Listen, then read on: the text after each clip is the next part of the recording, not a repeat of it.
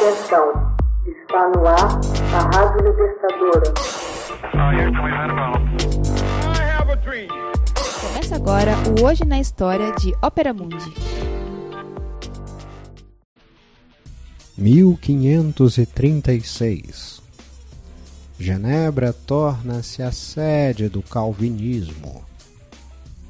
Em 21 de maio de 1536, em Genebra, na Suíça, o Conselho dos Duzentos cede aos apelos de João Calvino e se pronuncia em favor da reforma religiosa.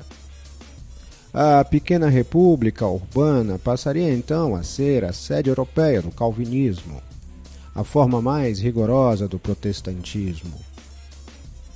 Segundo a grande figura da reforma após Martinho Lutero, Calvino nasceu em 10 de julho de 1509 em uma família da pequena burguesia de Nyon, na França.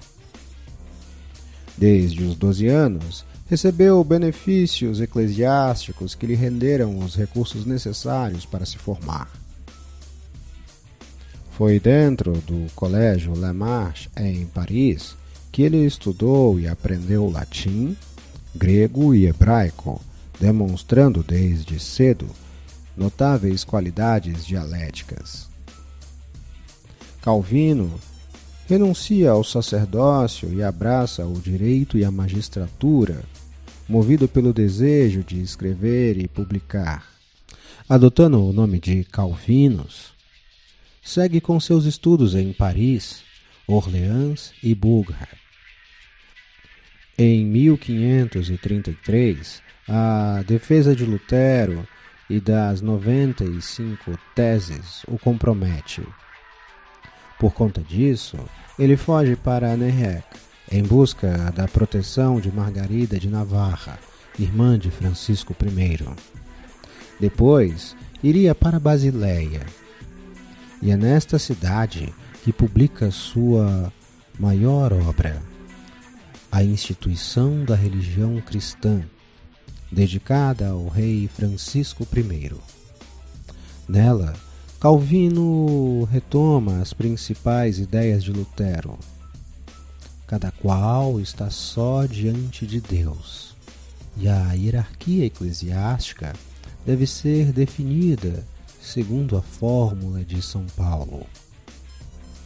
Portanto, que todos nos consideremos como servos de Cristo e encarregados dos mistérios de Deus. 1 Coríntios capítulo 4, versículo 1. Calvino desenvolve de resto a ideia de predestinação. Como Deus é todo-poderoso, a salvação, ou seja, a vida eterna, é, é otorgada por uma decisão divina, incompreensível aos homens. Calvino prega uma religião despojada de seus ritos e da maior parte dos sacramentos, mantendo apenas dois dos sete, o batismo e a Eucaristia, rejeitando o culto dos santos e a devoção à Virgem Maria, Mãe de Deus. A obra conquista um sucesso imediato. Calvino, a partir dali, iria instaurar em Genebra uma ditadura moral sob a forma de rígidos ordenamentos. Redige uma espécie de catecismo, explicação da doutrina sob a forma de perguntas e respostas simples, ao qual todos deveriam aderir sob pena de exílio. Entretanto, um partido de cidadãos libertinos resiste às exortações e, em particular, à exigência de poder excomungar os recalcitrantes.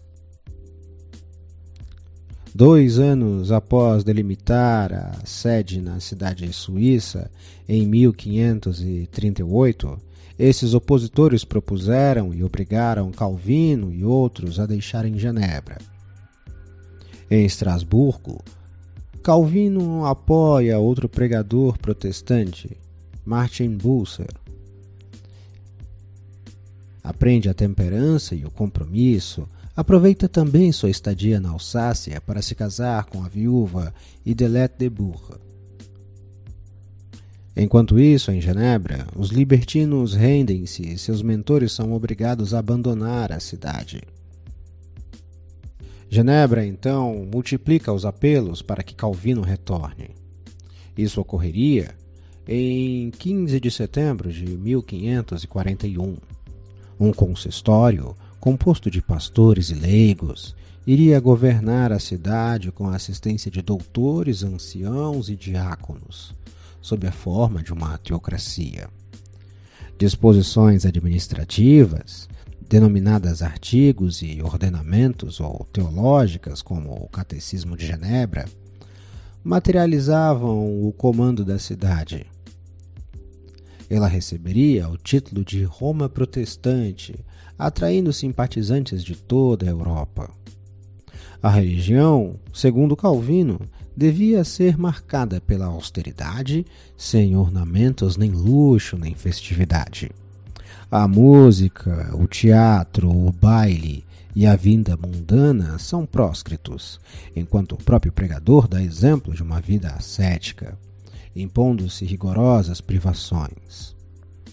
As ideias de Calvino tinham uma visão retrógrada, viam a Terra como o centro do universo, mesmo muito tempo depois de Nicolau Copérnico ter provado o contrário. Eles não toleravam tal teoria. Preocupavam-se, sobretudo, com a formação de seus pastores e ministros de culto. Para tanto, funda o Colégio e Academia de Genebra em 1559, que chegou a contar com 1.500 alunos. Inspirando-se em seu exemplo, a Igreja Católica, imediatamente após o Concílio de Trento, iria abrir um seminário em cada diocese a fim de melhorar a formação de seus padres. Alunos de toda a Europa, em particular dos Países Baixos e da França, se inscrevem na academia para receber a formação destes pastores. Deem-me a madeira e eu lhes entregarei as flechas, exclamava Calvino aos reformadores de todas as tendências. Calvino iria desenvolver uma atividade insaciável, de modo que, por ocasião de sua morte em 27 de maio de 1564, aos 54 anos, havia mais calvinistas que luteranos pelo mundo. Hoje na História é uma produção Ópera Mundi, baseada nos textos de Max Altman, com revisão de Fernanda Forgerini, na edição de áudio Laila Manuelle e na narração e animação eu, José Igor. Deixe um like, comente, compartilhe com seus amigos, companheiros e camaradas. Você já fez uma assinatura solidária de Opera Mundi? Fortaleça a imprensa independente. Acesse www.operamundi.com.br/apoio. São muitas opções. Você também pode fazer um Pix usando a chave apoie.operamundi.com.br. Obrigada!